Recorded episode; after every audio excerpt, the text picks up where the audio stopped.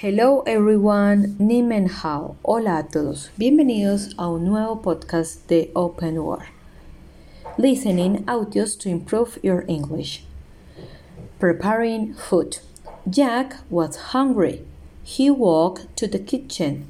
He got out some eggs. He took some oil. He placed a skillet on the stove. Next, he turned on the head. Next, he turned on the heat.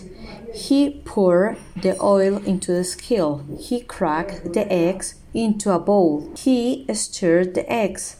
Then he poured them into the hot skillet. He waited while the eggs cooked. They cooked two for two minutes. He heard them cooking. They pumped into the oil.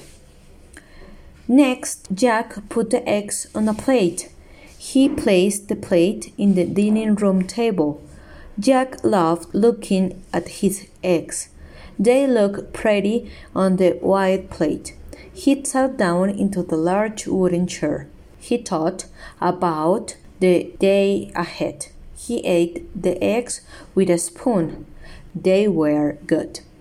He washed the plate with dishwashing soap. Then he washed the pen. He got sponge damp. Finally, he wiped down the table. Next, Jack watched TV. If you want to improve your vocabulary, you have to write the words that you, you didn't understand and later watch the meaning.